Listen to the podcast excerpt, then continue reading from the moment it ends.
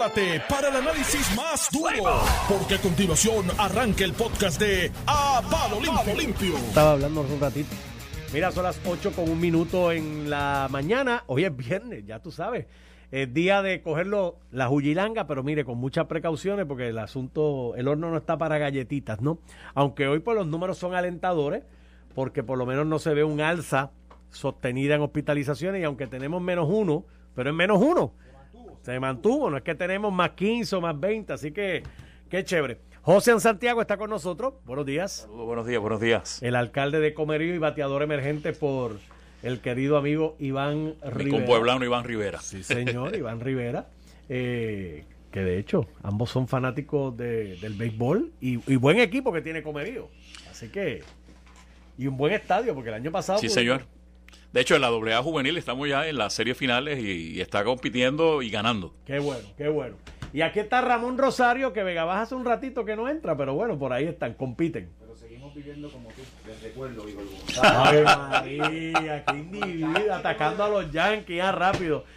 Mira, prende el botón rojo, pero Ahora, ahora, ahora te escucha y estamos en su programa. A palo limpio, aquí por Noti1, Sí, señor. 630.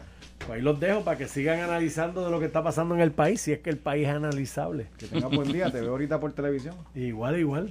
Tenemos que conversar usted y yo. Usted tiene nuevos compañeros allá en el otro lado. Nuevo compañero en el otro lado. ¿Tengo nuevo compañero? Sí. Me entera nuevo compañero. Gary. Ah, Gary, Gary, Sí, va sí. para Tele 11. sí, Saltó, sí, saltó. Sí, saltó. Se te, te abandonó a ti, se fue conmigo. De eso hay que hablar. Pues nada, los dejo por acá. Dale, cuídate, hermano. Alcalde, buen día. primero Buenos días, buenos días. Buenos días Este, para ti y para toda la gente que nos escucha. Saludos.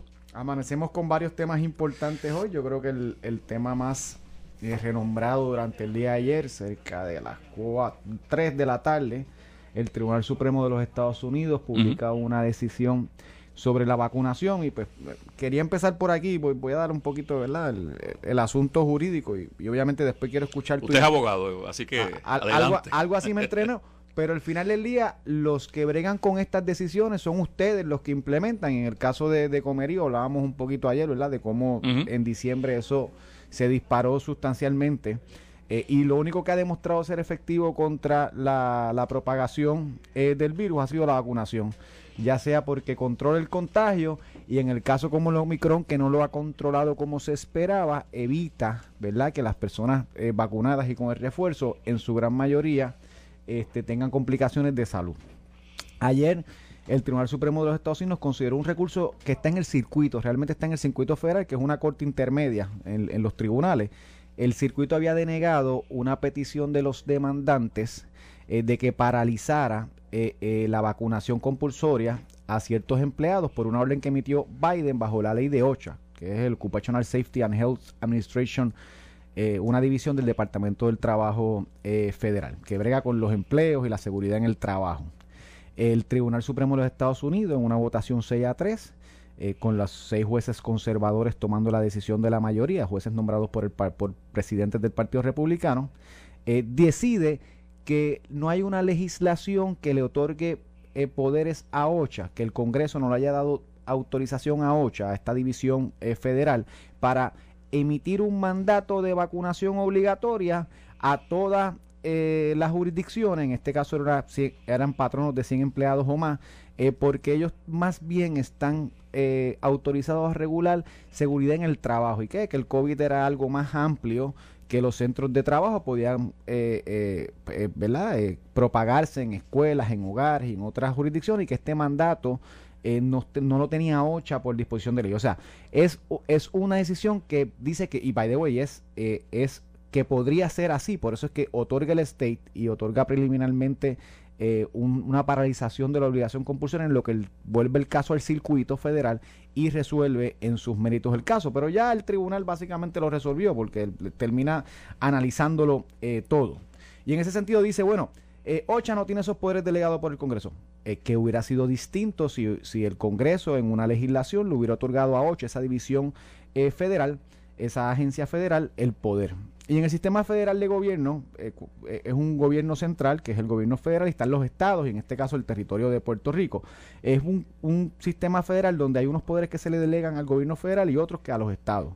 y, y sin entrar en, en esa discusión de un sistema federalista, lo importante es pensar cómo esa decisión afecta a Puerto Rico y a otras jurisdicciones de los Estados Unidos. Y la realidad es que no los afecta en nada. El mandato que hizo el gobernador en Puerto Rico y el mandato que han hecho otros eh, gobernadores en otro estado no se afecta porque por lo menos en el caso de Puerto Rico, aunque ya se impugnó que la ley 20 no le otorga el poder al gobernador de eh, ordenar la, la vacunación compulsoria, que la tenemos. De hecho, ayer el gobernador anunció eh, eh, vacunación de refuerzo obligatoria a mayores de 12 años, personas que trabajan en hoteles, paradores, hospederías, teatros, cines, coliseos, centros de convenciones y centros de actividades, que ya lo había hecho con los maestros y con el personal profesional de salud, eh, ahora lo extiende. O sea que el gobernador ha mandado una, una vacunación obligatoria que yo entiendo jurídicamente que no se afecta por la decisión del Supremo porque la impugnación de que el gobernador no tiene esa autoridad no se ha dado. De hecho, se ha impugnado en los tribunales federales en Puerto Rico y se ha validado la acción del gobierno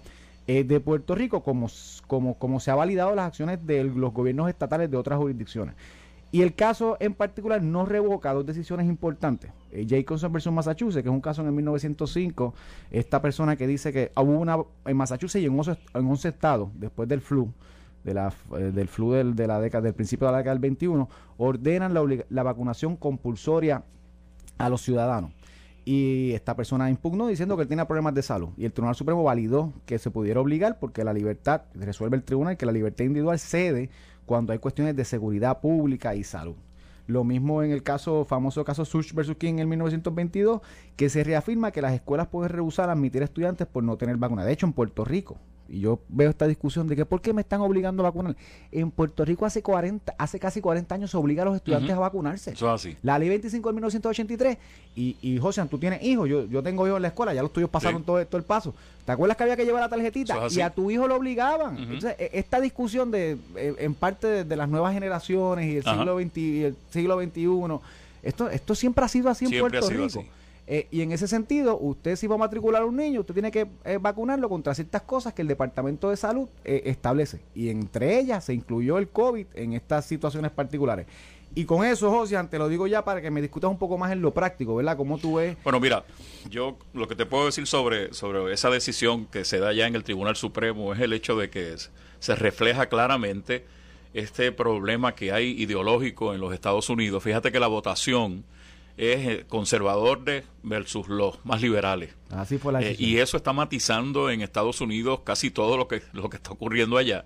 Se ha polarizado esto y se están yendo más a los extremos. Tú has visto ya acciones que, por ejemplo, hace poco se celebró lo que ocurrió hace un año en el Congreso, cuando sabes que entraron allí eh, gente de, de la ultraderecha con palos y- metralletas. Y, así que Estados Unidos es, es preocupante lo que ocurre porque, eh, pues, la pregunta sería eh, el, el pensamiento de, de- de aquellos que son salubristas eh, estará eh, presente en esa decisión del Supremo. ¿Sabes? La, la opinión científica está presente. A mí me parece que, que ha pesado más la cuestión ideológica. Eh, como tú decías, pues eh, no tiene la aplicación directa en Puerto Rico. Yo creo que lo que hizo el señor gobernador ayer, pues básicamente es casi dejar igual lo que había. Hay algunas cosas que, que está tocando, pero si te fijas hoy en el periódico, nuevamente, en uno de los periódicos eh, de Puerto Rico, el presidente de la asociación levanta su voz, de la asociación de alcaldes, No vi en el porque creo todavía a primera hora sí esto todavía no, no, no se cuenta con eh, en esa discusión que se está dando con la posición de los municipios que a- al fin y al cabo somos los que estamos entonces a- abajo llevando esto manejándolo Eh, en el caso nuestro eh, te tengo que decir pues que he tenido mucha cooperación del comercio en términos del cierre de negocios yo llevo ya más de cinco años con una ordenanza que cierra los negocios en mi pueblo a, la- a las 12 de la medianoche los siete días de la semana los siete Sí, pero días eso antes del COVID, eso lo, yo lo- lo tenía hace cinco años. como hace siempre, cinco como años. Así que el comercio está cooperando muchísimo. Pero que debe haber alguna estrategia que, que, que sea uniforme para los municipios, eh, que, que entienda el, el Estado cómo puede lidiar con esta situación del alza, eh, estableciendo unas estrategias más estrechas de trabajo con los municipios. Me parece que no, es, no ha sido escuchado y, y creo que es un error. Eh, eso pasó la vez anterior cuando esto comenzó que, que el, el, gobierno central trató de llevar el programa de rastreo y monitoreo de casos, fracasaron y tuvieron que aceptar que los municipios podían hacerlo mejor y de hecho lo hemos estado haciendo desde aquel desde aquel instante. Así que el llamado es a que eh, a que se dé esa esa discusión con los municipios. Federación y asociación están disponibles de ambos partidos y creo que, que sería una manera más efectiva de enfrentar esto. O sea, eh, a nivel de, la, de las órdenes ejecutivas que emitió el gobernador, que no solamente extendió la ley de cierre, la ley de cierre y, de, y seca, que había ya eh, ordenado en otra orden ejecutiva anterior, a nivel de todos los demás sitios que son cerrados, eh, que pueden utilizarse las mascarillas, reduce el aforo a 75%, mantiene el de los restaurantes y otros sitios eh, a 50%. Y, y, y además de eso, las actividades multitudinarias, que es la, la, que yo más le he dado énfasis. Yo veía esto de Bad y, y decía, Dios mío, no hay prueba están subiendo los casos y tenemos estas actividades multitudinarias que son las que nos están creando mayor problema. en la última estadística eran casi 3.000 personas asociadas al evento de Bad Bunny solamente. Eh, de los de los positivos luego del, del evento el gobernador y, el caso es que, que, ese concierto yo te garantizo que tenía que haber allí presencia de los 78 municipios del país. allá había gente de todo, el, país. así que se contagiaron y lo llevaron a toda la isla. 80 mil personas en dos días. Eso es yo, yo nunca he visto algo así en Puerto Rico. Estos tipos Super Bowl eh, eventos de fútbol a nivel nacional o de balompié en otras jurisdicciones de América Latina y Europa este, y, y en esa parte de la actividad multitudinaria eh, lo reduce a, lo reduce a 50% el aforo y las actividades de 250 eh, eh, personas o más se, se, ¿verdad? se prohíben salvo tenga una excepción. O sea que básicamente todos estos conciertos que tenemos en, los, en las próximas semanas, esta orden ejecutiva usualmente dura dos semanas y en ese sentido hasta el 2 de febrero, este, y en ese sentido este, pues va a tener un efecto sobre las actividades multitudinarias que yo lo entiendo prudente por dos cosas. Primero, porque son las actividades que están creando el mayor problema. Uno. Y dos, porque como se le exige prueba a los asistentes a estos eventos y no tenemos pruebas, pues te crea un problema adicional que te está gastando unas pruebas que necesitas para personas eh, contagiadas. Y esto obviamente pues le aplica a todos los municipios. José, yo no sé cuántas actividades tú has tenido allí en Comerío como tal pues en los pasados meses. Precisamente en estos días este, tengo al, presidente del, partido de la oposición, al, presidente del partido de gobierno, del PNP, eh, señalándome porque en Comerío se celebró el Festival Jíbaro en la Navidad el Festival Jíbaro 17, 18 y 19 de diciembre, obviamente congrega a mucha gente en la plaza en la celebración. Y tiene, su riesgo. Y tiene, tenía su riesgo, pero en aquel momento, como tú recuerdas, o debe recordar el pueblo, eh, todavía se estaba estudiando eh, esa nueva variante del Omicron, todavía no se conocía el efecto que pudiera tener ni la, ni la gravedad del asunto, eh, no se habían tomado todavía medidas estrictas, incluso se consultó, sé que el, Centro Cultural de mi pueblo, que es el organizador del evento, consultó con el Departamento de Salud, le hicieron unas recomendaciones que se aplicaron allí, este, pero me imagino que sí, que, que, que algún, algún, algunos contagios pudieron ser como consecuencia de eso, pero lo que te dice el programa de rastreo y la epidemióloga del Estado es que los focos de infección ya no están únicamente en actividades públicas. Se está dando en el nivel familiar, se está dando en los restaurantes, en los centros de trabajo, es en la iglesia, o sea que es prácticamente en toda la actividad humana. Estás expuesto en cualquier lugar. Así que eso, eso, eso te quería decir. Pero mira, tú señalabas ayer este, esta discusión que, que, continúa eh, a veces entre algunos alcaldes que levantan su voz con con, unas posiciones este, distintas a la del gobierno. Acaba de hacer una declaración el alcalde de San Sebastián y mira cómo dice. Arremete el alcalde de San Sebastián, Javier Jiménez, contra la orden ejecutiva emitida por el gobernador Pierluisi. El gobernador no ha demostrado respeto por el ser humano, dice Javier, el colega alcalde de San Sebastián. Eh, alcalde del Partido No Progresista, que te tengo que decir que eh, la historia con él, con Pedro Pérez, como pasa en todos los partidos, cada vez que tú escuchas una pelea de Tatito, Alejandro García Padilla, en todos los partidos hay su riña y, y sin lugar a dudas el alcalde de San Sebastián, Javier Jiménez, ha sido crítico del gobernador desde la primaria. Eh, pero igual criticó la vacunación compulsoria, la orden ejecutiva. Yo no sé si tú en Comerío le exigiste a los empleados vacunarse tras esa orden ejecutiva, pero él rehusó en San Sebastián. Por eso, pero eh, a mí lo que me llama la atención de, Javier, que es, que es un alcalde verdad muy reconocido y, eh, que gana por una mayoría muy cómoda. mayoría, San Sebastián es, de él. Yo he tenido muchísimas veces en que hemos coincidido en, paneles y en actividades eh, pero me llama la atención el hecho de que él haya escogido este tema del COVID para tener esa pelea de frente con el gobernador. Cada vez que el gobernador se expresa, él va a los medios de comunicación y le cae arriba. Pero políticamente, para que veas que, y esto, ¿verdad? Mi, mi pensamiento, yo creo que hay una cuestión personal, ¿verdad? Que lo quiere atacar. Y en este caso es tan grande que hasta coge un tema que es antipático es que para Eso es lo que te quería decir. o sea, sí. eh, en, en política las, las batallas se escogen. Tú no las puedes dar todas. ¿Cómo, la, la pregunta es por qué Javier está escogiendo un asunto como el COVID, que es un asunto de salud pública, un problema de salud pública, para esta confrontación con el gobernador. Eh, llama la atención. Yo te la tengo. Porque no es una cuestión de escogerle la confrontación, es que quiere confrontación, entonces es comete el error. De hecho, a nivel del, del Partido Popular, la alcaldesa de, de Nahuabo Sí. tomó una posición Sí. similar, idéntica, Distinta. de que en contra de, de- de la Sí, vacu- de obligar lo la vacunación. recuerdo. Y yo creo Pero que una cuestión religiosa Es una ella. cuestión religiosa. Pero, pero una cuestión, una cuestión es que yo tenga mis propias creencias. De hecho, la alcaldesa dice que se vacunó. O sea, que no, ni tan religiosa porque ella se vacuna. Una cosa es que tú eh, eh, tengas una convicción religiosa. Otra cosa es que tú impongas una condición religiosa sobre las acciones que tienes que tomar como primer ejecutivo, en este caso un- una alcaldía. O sea, yo tengo este asunto particular. De hecho, la primera alcaldía que tuvo que cerrar por casos de COVID fue la de San Sebastián, por casos internos en el municipio. Entonces, ahí es que tú tienes que preguntarte eh, cuándo una pelea en el caso de San Sebastián o una convicción religiosa en el caso de Nahuabo va por encima de lo que está aprobado científicamente. Y ahí pues yo creo que le haces un flaco servicio a los constituyentes a los que tú vienes llamado a defender y proteger. Esa es mi, mi opinión y la veremos en el camino, pero por ahora las estadísticas reflejan las del CDC, incluso con esta variante del Omicron. De hecho, contagios eh, analizados por el CDC con tercera vacuna son 48 entre cada 100.000 casos que el CDC refleja. Ujú. O sea, las estadísticas están ahí, no es una ahí. cuestión de lo que yo pienso, está la estadística ahí. Y, y- y- Están y, ahí pues, hay que seguir un orden. Y, y también tenemos que entender que no, no, no somos únicos en el mundo con este problema. Yo estaba viendo las noticias de España anoche y allá aquí tenemos una incidencia que anda por los mil y pico. En España están sobre los tres mil por cada cien mil habitantes. Sobre los tres mil. Es una estadística Sí, sí, mu- ba- que ah, duplica la que, la que la estamos que enfrentando en el país. Y ni se diga en Estados Unidos la cantidad de muertes diarias.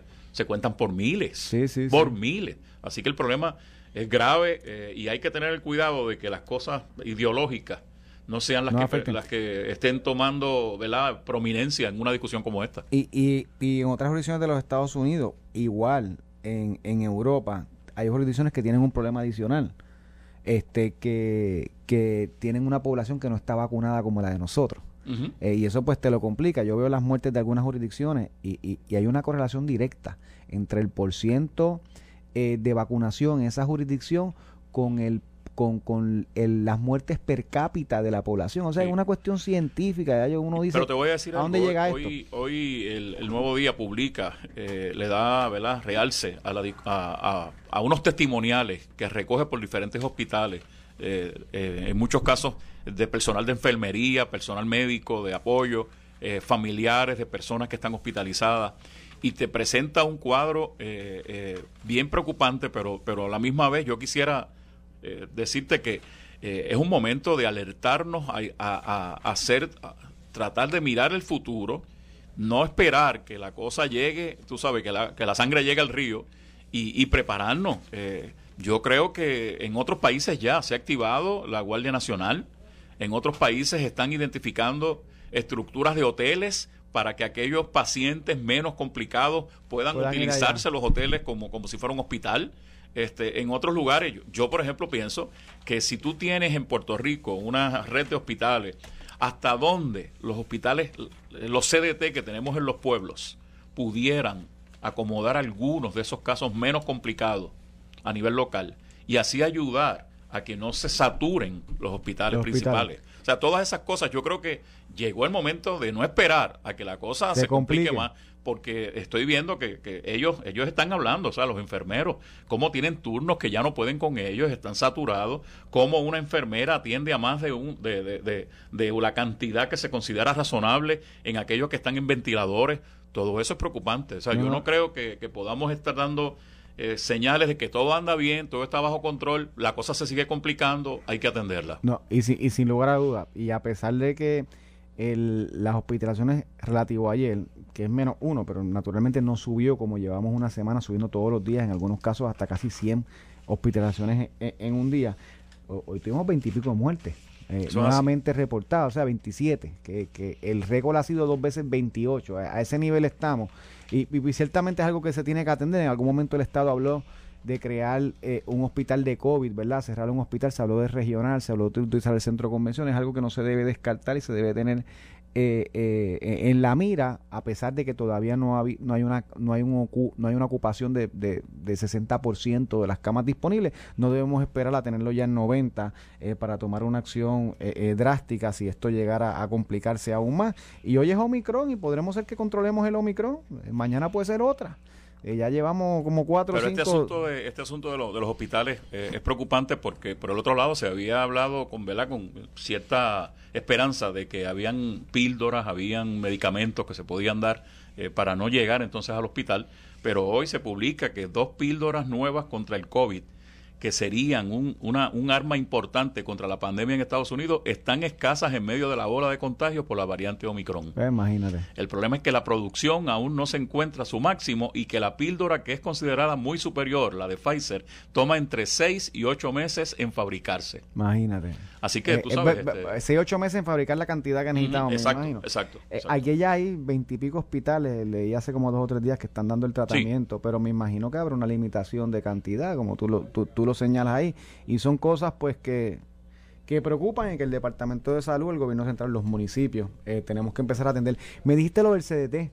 Eh, eh, los CDT no están recibiendo pacientes de COVID, de, ¿cómo, cómo armonizo la función del CDT? Se están refiriendo entonces a los hospitales principales. Llega el CDT y a lo que te quiero decir es que se debe ya ir viendo ¿Cómo los mantenemos el Departamento de Salud debe hacer un, censo de cuántos espacios puede tener en hospitales locales, en CDTs locales, que pueden, pueden acomodar algunos que sean menos, casos menos complicados que se pueden atender con el personal de enfermería que tienen y las salas de emergencia y liberen un poco. Es un ejemplo que te doy. Ahí, en otros lugares colocan carpas y preparan hospitales estos este, eh, eh, bajo carpa. Eh, yo creo que esas cosas, a base de los números que tenemos, no, no debe descartarse. Este, y, no, se debe esperar más. Ahí, eso es la que no, se debe esperar más. De ahí, por eso que te digo que el frente común entre los gobiernos locales y el gobierno estatal es necesario. Las voces de los alcaldes pueden ser de mucha utilidad en alternativas para enfrentar esto. No, yo estoy consciente de que debemos sentarnos, ¿verdad? Y, incluir el, el, componente de los alcaldes. Este, a este punto, como también la empresa privada ha requerido su espacio, yo creo que el, gobierno tiene una, una, una disyuntiva, ¿verdad? Bien, bien grave de, de, cómo yo atiendo la emergencia sin afectar eh, de más, no solamente a los ciudadanos, una economía. O sea, yo mañana puedo decir, yo me recuerdo esto en el 2020, cierre total qué pasó con Comerío con un cierre total. los, COVID, los, casos de COVID los seguimos viendo porque la gente se contagia de todas formas, pero matas una economía. ¿Cuántos comercios tiene Comerío o tenía Comerío antes de la pandemia que hoy no existen? Yo no sé el caso de Comerío, pero yo te puedo hablar de Vega Baja, de San Juan. Tú ves muchos, muchos restaurantes, comercios que cerraron y no vuelven, punto. Eh, eh, que, que pues que uno tiene que mirar eso porque al final del día hay vida, ¿verdad? Y hay una economía que hay que mantener. Yo creo que era un poquito la línea de del presidente de la Cámara, Tito Hernández, que decía, bueno, ya nosotros tenemos que mirar cómo vivimos con esto, ¿verdad? Sin seguir restringiendo lo que es la, actividad económica y pues eso afecta en mayor... Eh, en mayor proporción debe afectar municipios pequeños, eh, y digo pequeños, no por minimizarlo, como, como Comerío, pequeño en cuestión de, de, población, eh, comparado con otros como San Juan, y en ese sentido, pues algo que tenemos que mirar. Vivir con ellos y, y entonces poder atender los problemas apremiantes que tiene el país. Pues, esta cosa de, del plan de ajuste fiscal y todos sus efectos, eh, los temas de los retiros de policías, maestros. Eh, hay muchos temas en Puerto Rico, la educación, eh, y me parece a mí que, que, esto nos está tomando demasiado mucho tiempo y, y estos problemas van, van poniéndose más, más difíciles cada vez. Y con el plan fiscal los municipios también se cogen su cantacito. Oye, digo, hay un alivio que se consiguió al final, pero sí, ciertamente el cantazo lo cogen los es municipios. bien fuerte, bien fuerte. El mismo cantazo que ha cogido el gobierno central, yo, esta, esta queja legítima de muchos municipios, de que nos han recortado tanto por ciento. Eh, si tú miras el último presupuesto de Alejandro García Padilla del 2016, que, que, que fue el último que realmente no hubo, porque no había necesidad, no hubo un recorte, habían otros vehículos. De allá para acá nosotros hemos reducido en gastos operacionales, cerca del 25%, una cuarta parte a nivel de gobierno central. Sí. Si tú le has cortado al gobierno central en gastos operacionales, porque ha tenido otros gastos asociados, por ejemplo, el gasto mayor, que antes las pensiones lo pagaba el sistema de retiro, quebró el sistema de retiro y ahora el gobierno tiene cerca de 2.500 millones de dólares que tiene que pagar él bajo el sistema Pay As You Go, que parte lo pagan los municipios también. Eh, y esa cantidad se, se le ha sumado. Ese 25% que señala que se ha perdido, el problema es que no, no, no, hubo en principio un análisis de servicios esenciales, no se identificó. Este, y entonces se recortó, por ejemplo, a la universidad y a los municipios sin ver que el efecto que tiene eso en el sistema educativo, ¿verdad? La, principal institución universitaria del país, y por el otro lado, los gobiernos locales, que somos los que tenemos una carga de servicio directo a la ciudadanía. Eh, eh, el gobierno aún, a pesar de todo lo que señalas de la pérdida de, presupuesto, todavía mantiene muchas estructuras que no tienen utilidad alguna y que son mm. gastos que se pueden recortar y redirigir para atender problemas como lo, del retiro de maestros, los policías. Eh, eh, tiene que haber una reestructuración completa del gobierno y no se ha hecho. Pero en el Hay una resistencia que yo no entiendo por qué. Eh, y el caso de los maestros y, policías de retiro, yo creo que, y principalmente también el de los policías, que son los peores que quedan, porque los policías cogieron un recorte en el 2013 y también no, y no tienen seguro social. Los maestros, aunque cogieron, no tienen seguro social, no cogieron el recorte, porque hubo un caso que llegó al Supremo. Eh, y, invalidó esa ley en particular. Pero en el caso de la Universidad de Puerto Rico, que ya llegaba a un punto que no podían coger un peso más de descuento, yo creo que eso fue parte del, acuerdo eh, eh, bueno que tuvo el plan fiscal. Pero la Universidad de Puerto Rico también tiene que ajustarse los pantalones, o sea, tú lo has hecho en comerío, lo ha hecho el gobierno central. Y con los recortes que han habido, han seguido dando los servicios con limitaciones y tienen que hacer, tienen que mirar. Yo siempre he dicho, tenemos que mirar la universidad como un todo. Necesitamos 11 unidades administrativas. Y no estoy diciendo 11 facilidades, ¿verdad? Que son los recintos administrativas. La Universidad de Puerto Rico en los pasados años, eh, la Universidad de Puerto Rico cogía el 10% de nuestro presupuesto. Cada dólar que un contribuyente pagaba pasaba a la Universidad de Puerto Rico. Y es una buena inversión. pero hacía falta tanta inversión. Es que eso que tú señalas sería parte de una reestructuración total o sea, hay que hacer una, una reestructuración total del gobierno completo, incluyendo la universidad. de Puerto Rico. Y hay que ver qué se necesita, ¿Y qué, debe ajustarse y qué debe recortarse. Mira, y con eso vamos a la pausa. Te quiero hablar eh, la segunda media hora, casos de corrupción en Puerto Rico impactados los municipios y su reputación con los pasados casos. Excelente que toques ese tema. Y cómo, y cómo le damos confianza, ¿verdad? Porque aquí los municipios y no lo quiero particularizar, en general piden más servicios y recursos, pero estos casos no le ayudan en la discusión, sin lugar a dudas. Así que vamos a la pausa y regresamos en breve. Estás escuchando el podcast de A Palo Limpio de Noti1630. Este es Ramón Rosario quien le habla. Usualmente me acompaña el licenciado Iván Rivera, que anda por Portugal, Madrid o algunas de las jurisdicciones cercanas. Eh, pero en su sustitución nos dejó a otro comerieño el alcalde de Comerío, eh, ex pasado presidente de la Asociación de Alcaldes, José Santiago. Eh, alcalde, estábamos hablando un poquito antes de la pausa, haciendo como un poquito la introducción. Eh, ha habido una, unos reportajes, ¿verdad? Hoy sale en el vocero un reportaje del director eh, del FBI, Joseph González, hablando de los casos de corrupción en Puerto Rico. Eh, que yo de entrada, eh, cada vez que yo escucho a las personas decir que Puerto Rico es la jurisdicción más corrupta del mundo, de hecho hasta un presidente lo llegó a decir, el presidente Trump llegó a decir eso, y aunque yo digo que un caso es lamentable, no se debe aceptar, no debemos ponernos ese mote porque le hacemos un flaco servicio hasta los funcionarios honrados que hay también en el gobierno de Puerto Rico, en los municipios, en todos lados. De hecho, las estadísticas reflejan que hay ocho jurisdicciones que en los pasados 10 años han tenido más casos de corrupción, jurisdicciones de los Estados Unidos, que han tenido casos de corrupción eh, eh, eh, mayores, ¿verdad? En mayor cantidad que Puerto Rico. Y ni se diga en el resto del mundo. No, ni se diga en el resto del mundo. Ciertamente Puerto Rico es una de las jurisdicciones con más casos de corrupción radicados por las autoridades federales. Esto estoy hablando de las autoridades federales. pero ni somos el más, ni es un problema que solamente tenemos nosotros. Yo hablábamos un poquito, uno va a República Dominicana. De hecho, hoy se discute el arresto de, un de, de dos hermanos del expresidente Danilo Medina por los casos de Odebrecht, que también ha implicado a Panamá. Terrible eso. Este, eh, eh, toda Latinoamérica. Toda Latinoamérica. Eh, tenemos los casos de, del PRI en México, el caso, una corrupción abismal. Y allá está mal y aquí está mal también, pero que no lo veamos como un caso solamente de nosotros y que tampoco nos, nos minimicemos como jurisdicción. Siempre ha sido mi crítica. Claro que hay que atender la corrupción, claro que hay que repudiarla y meter preso a los que hayan fallado al, al, al pueblo de Puerto Rico, pero de hecho, de eso a decir que somos solamente nosotros y que nosotros somos los peores, siempre he tenido eh, eh, mis críticas sobre eso eh, y eso te lo ato, ¿verdad? Con la parte de los municipios. Los municipios por año llevan pidiendo mayores recursos con mayores servicios, ¿verdad? Que se le pase seguridad, educación a nivel municipal y, y mayores competencias. Mayores competencias. Eh, bajo el crisol equivocado, porque esto no le puede aplicar a todos los casos, de que el, municipio puede dar un mejor servicio y, lo ato con, un servicio sin los casos que pasan en el gobierno central. Pues aquí tenemos no solamente los últimos casos, ¿verdad? El, lamentable caso de Cataño, eh, de, de Guainabo, aunque en Trujillo Alto no está implicado el alcalde, eh, de lo que sabemos, ¿verdad? Pero sí hay una persona eh, implicada también en un esquema similar. O sea que los municipios no están ajenos a, las imputaciones de mal manejo.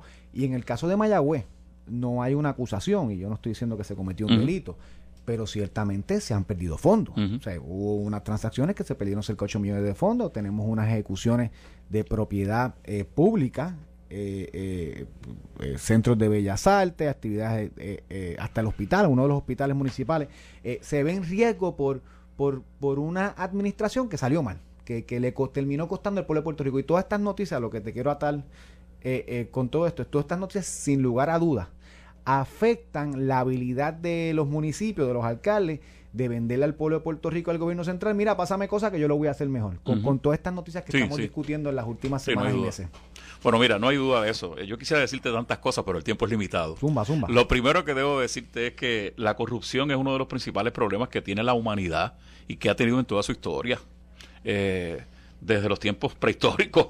Eh, esto es terrible y, y está presente en todo el quehacer humano. O sea, lo que ocurre es que eh, las figuras que están en puestos electivos las hemos demonizado como que es la clase política la que ha creado el problema de la corrupción. Mira, en la banca, en el sector privado, también hay problemas serios de corrupción. Lo que pasa es que esas instituciones, para protegerse, ¿verdad? En términos comerciales, de proyección pública, pues atienden esos problemas y eso no se divulga. Eh, pasaba en la iglesia, desde Roma. Eh, en las iglesias protestantes, lo hemos visto también en, en, atletas, en deportistas, en artistas. Y mira, eh, el pueblo puertorriqueño vivió una experiencia con esto del PUA y de los millones de dólares. Eso va al individuo. Oye, individuo, eso es corrupción. Tú estás eh, eh, llevando una información falsa para obtener unos beneficios ilegalmente. Así que la corrupción es un problema serio. El problema con esto es que eh, tengo que decirte que la fiebre no está en la sábana. El problema no es la función del alcalde, el rol del el, cargo de alcalde, ni tampoco es un problema del gobierno local, del modelo de gobierno local.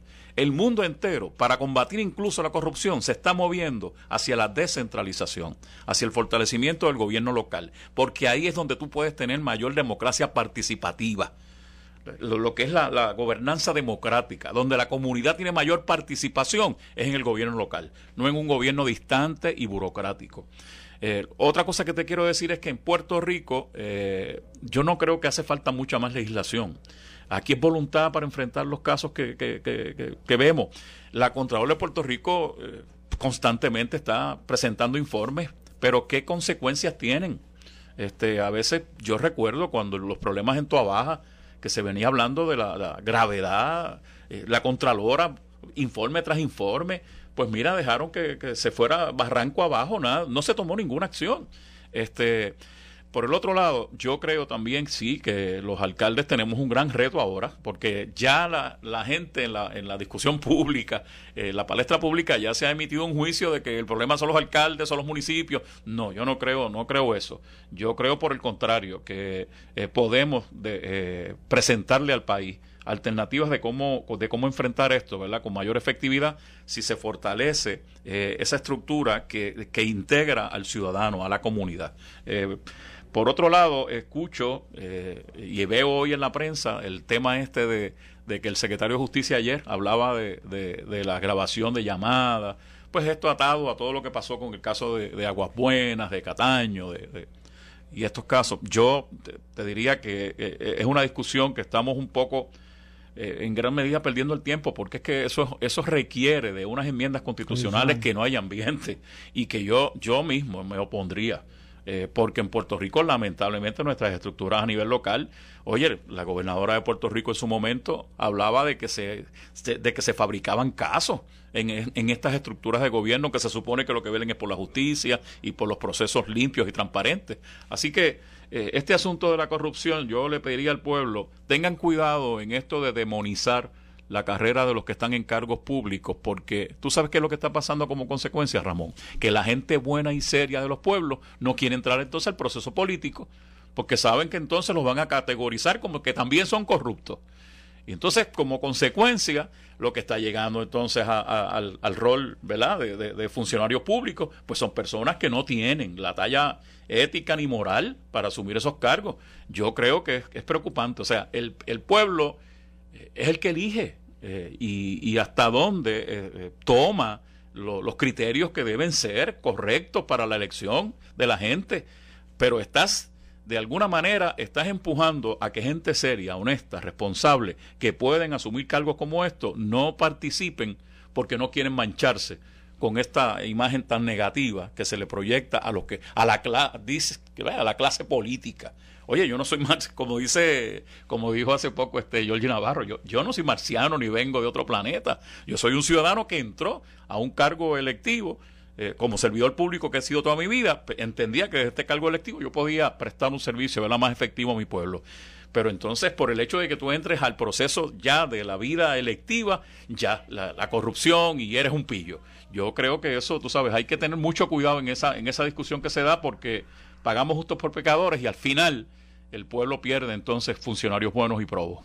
y, y tocas dos temas interesantes. Primero, lo que y, lo, lo hemos discutido aquí antes, cómo nosotros achacamos la corrupción a la clase política y nos olvidamos que hay corrupción como parte de la sociedad. Oye. El caso de los individuos, lo vimos, el caso específico, lo vimos el caso del PUA.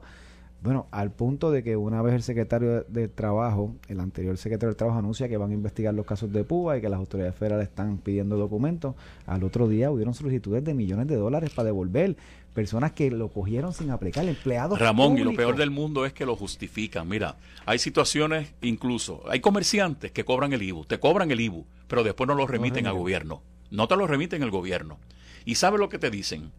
Yo he tenido experiencias como esa. Para que se lo jove allá arriba a la gente que ¿Me lo Robo yo? Me lo robo Mira Para allá. Así te dicen alguna gente. Eh, el que llena la planilla y miente y, pone información falsa. Eso es robo. Eso es robo. o sea, la modalidad, la corrupción está en tantas modalidades. El que pone un pillo en su contador de agua o luz. correcto. Está, robando. Mira, yo me acuerdo que papi siempre me decía a mí que si tú vas a una tienda y compras algo y te dan el por equivocación más del cambio y, que eso pasa y tú te lo llevas, tú estás robando. Es lo mismo. Estás tú sabes la cantidad de gente que está en la economía informal en este país que trabajan todos los días y, que no reportan sus ingresos. Si, si usted coge, si usted es un chivito y le pagan y usted no paga contribuciones sobre eso, eso es un robo al fisco, al gobierno central. Entonces, a lo que voy es, no estoy diciendo, eh, no, no, es, no, es, ni por señalarlo. No pretendemos justificarlo. No, no, es ni justificarlo ni señalarlo. Es que tengamos cuidado cuando particularizamos un sector particular, en este caso los políticos, como los corruptos, cuando el mal es social.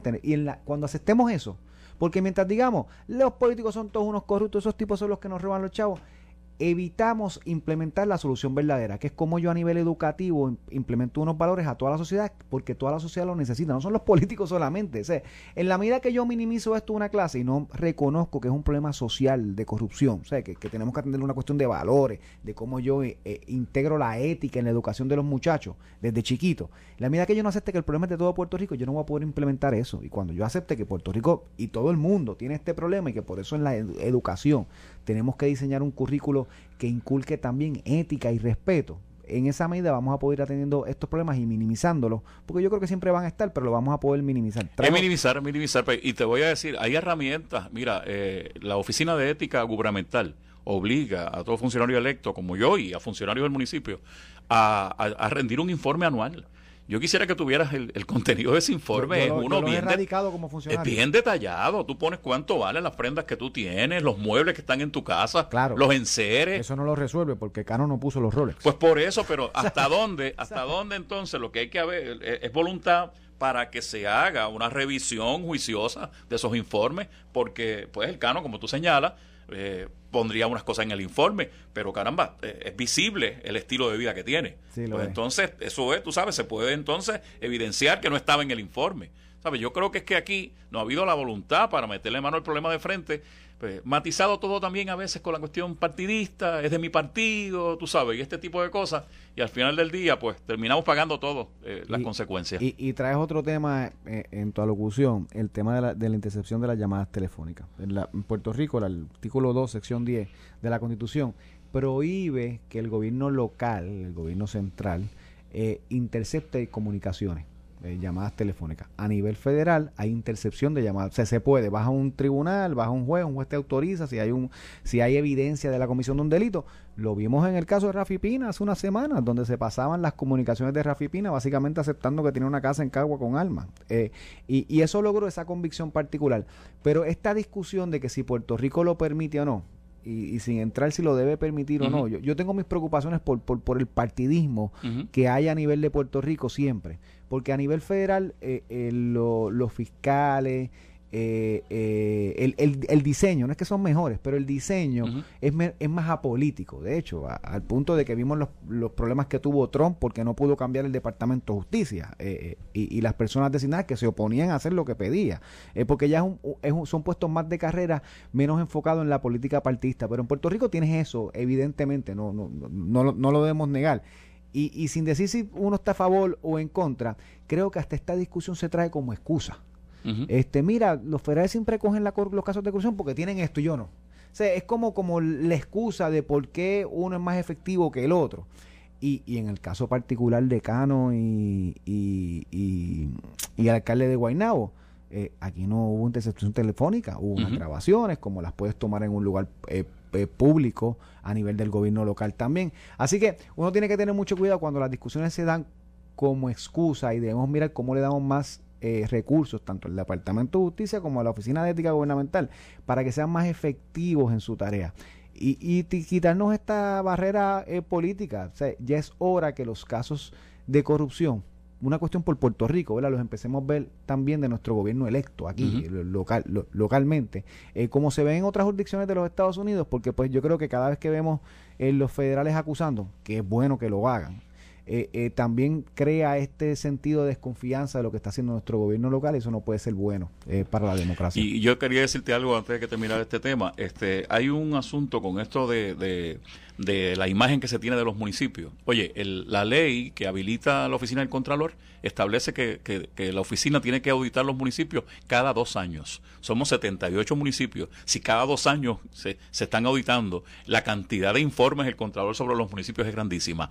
Versus un solo gobierno que la ley que habilita la oficina del Contralor no establece la regularidad con que tiene que intervenir las agencias de gobierno. No se hace cada dos años. No se hace cada dos años, no necesariamente se hace cada dos años. Cuando tú escuchas un informe del Contralor del Departamento de Educación o del de Obras Públicas o, una, un informe del Contralor de hay, no sé si con esa regularidad, pero no Pero no los hay con la regularidad que tú tienes de 78 pueblos. Pues obviamente es un bombardeo de información que está ocurriendo. que, afecta a la opinión pública. Afecta a la opinión pública, es lo que te quiero decir. Por otro lado, te puedo traer también que el caso de inspector general y, y el Contralor por diseño constitucional el contralor lo que hace es, un post-audit. Él evalúa la transacción luego que se da. Después de que pasa, pasa un año, dos años, va y mira si se cogieron las tres cotizaciones, si hizo subasta. Eso ese es el trabajo del, contralor. Eh, también hay un pre-audit, ¿verdad? O, durante la transacción, que es, en este caso, en Puerto Rico se creó la figura de inspector general, que a nivel federal le está, una de las oficinas más importantes es el OIG, la oficina del inspector general de los Estados Unidos que lo que hace es asegurarse que los procedimientos establecidos, y de hecho, si hay un caso de señalamiento de que una subasta se hizo mal, el inspector general, a diferencia del contralor, tiene autoridad para entrar y hacer determinaciones y hasta hacer procedimientos administrativos y multar, cosa que el contralor no puede hacer. El control ¿Pero cuántas veces los hace? Eh, eh, el inspector general lo ha hecho dos o tres veces.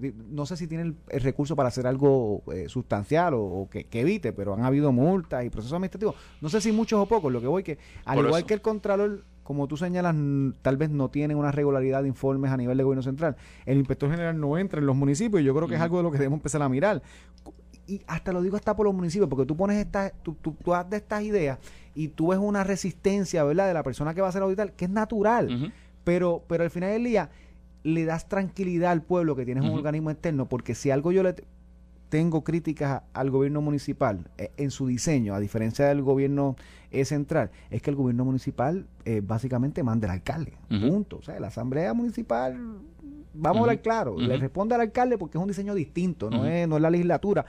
los casos eh, de una legislatura realmente fiscalizadora contra un alcalde eh, son mínimos y, hasta ineficientes porque nunca tienen los recursos como lo tiene la Asamblea Legislativa a nivel del gobierno central. Entonces, e, estas figuras que le añaden transparencia, es como yo digo, enmendamos la ley del municipio autónomo para que todo sea subasta. Eso de que los desperdicios solo no sea subasta. Entonces, tú puedes ver resistencia a los que le va a aplicar. Pero al final ya lo que, le, lo que le está dando es confianza. Mira, hay unos controles. ¿Cómo yo te voy a pasar a ti recursos del gobierno central para que hagas el servicio si tú no tienes controles internos y tienes una sola persona que es la figura del alcalde que en una estructura municipal, y yo he asesorado municipios, manda y va. Eh, eh, eh, es, una figura, para bien o para mal, que es la autoridad en esa organización. Y como yo a esa realidad le pongo auditores, con tapizas, este, controles, para evitar casos como los que hemos visto en los pasados meses. Yo te voy a decir, yo, yo soy alcalde hace 20 años y te tengo que decir que que no, no existe una institución pública más regulada que, lo, que los municipios. Eh, nosotros somos fiscalizados y, auditados y monitoreados de 20 maneras diferentes eh, por agencias del Estado, por agencias federales. Este, eh, y, tenemos que estar rendiendo cuentas en informes anuales y demás.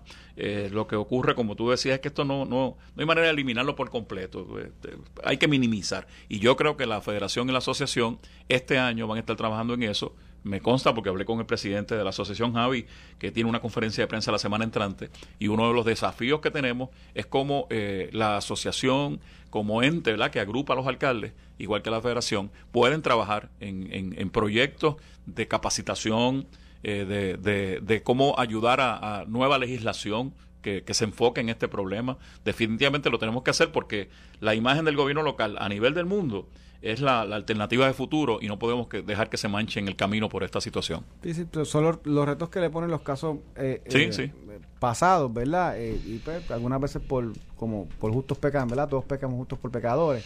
Pero, pero en ese sentido creo que, que además de, de, de no achacarle a los 78 lo que 2, 3, 4 hacen, estoy de acuerdo también debemos mirar cómo, cómo, cómo le damos controles, ¿verdad? O contrapesos, porque uno no hace la legislación pensando en la persona que está, es en la persona que puede venir. Es correcto. ¿Verdad? Y, y, y en ese sentido, ¿cómo yo le pongo cortapisas para que esa figura y llámese alcalde o la, la, figura que sea, eh, tenga controles eh, y, medidas de balances y contrapesos para pues eh, limitar su discreción desmedida, ¿verdad? Aunque es el funcionario electo que tiene que tomar las determinaciones.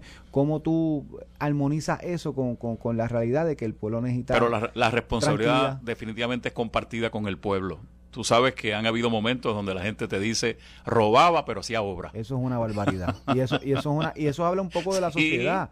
habla y, te digo. y, en Guaynabo lo hablamos ayer, este, pues, pues, pues, no, no, no es pillo, pero yo prefiero que sea X, pero que no pillo. E, es una barbaridad de expresión, pero que habla también de la sociedad. Es correcto. Y empecemos a mirar que no es el no es el político, no es no es el abogado, no es el doctor, no es el empresario. Si cogiste el púa y no te tocaba, eres también Es una barbaridad. Un ejemplo de corrupción. un numerito de más, este es un, el que se, que se come la luz. O sea, al final eh, es, que ley violo, pero literalmente es como yo, y, el, caso de la luz y los pares, lo brutal es que tú vas a Orlando, donde estamos todos los puertorriqueños a cada rato, y allí respetamos todas las reglas. entonces, ¿cómo yo traigo esa disciplina de respeto a Puerto Rico. Mira, yo tengo brigadas que tienen que estar a pie por todas las carreteras recogiendo los potes y latas y papeles que tiran la gente desde los carros a la orilla de la carretera. Se toman una cerveza y la tiran a, la orilla. Y tengo brigadas todos los días a pie caminando, recogiendo eso, bolsas llenas. Este, van allá afuera y eso no lo nadie se atreve a tirar un papelito afuera. Pero ¿y cómo yo traigo esa esa cultura que, es una tu casa? Que es una cuestión de, de, implementación de la ley. Yo tiro la lata y no va a pasar nada. Si la tiro en Orlando, tal vez me echaba. Es correcto. Tú sabes, yo creo que cómo yo armonizo eso para crear un poquito de conciencia. Con eso nos vamos. Buen fin de semana a todos. Alcalde, gracias por estar. gracias a ti. Estos dos días. Eh, vuelves el lunes, ¿verdad? Dios mediante. Este, así que los dejamos con eso y seguimos escuchando la programación de Noti1. Esto fue el podcast de a, Palo Limpio de Noti1630. Dale play a tu podcast favorito a través de Apple Podcasts, Spotify, Google Podcasts, Stitcher y notiuno.com.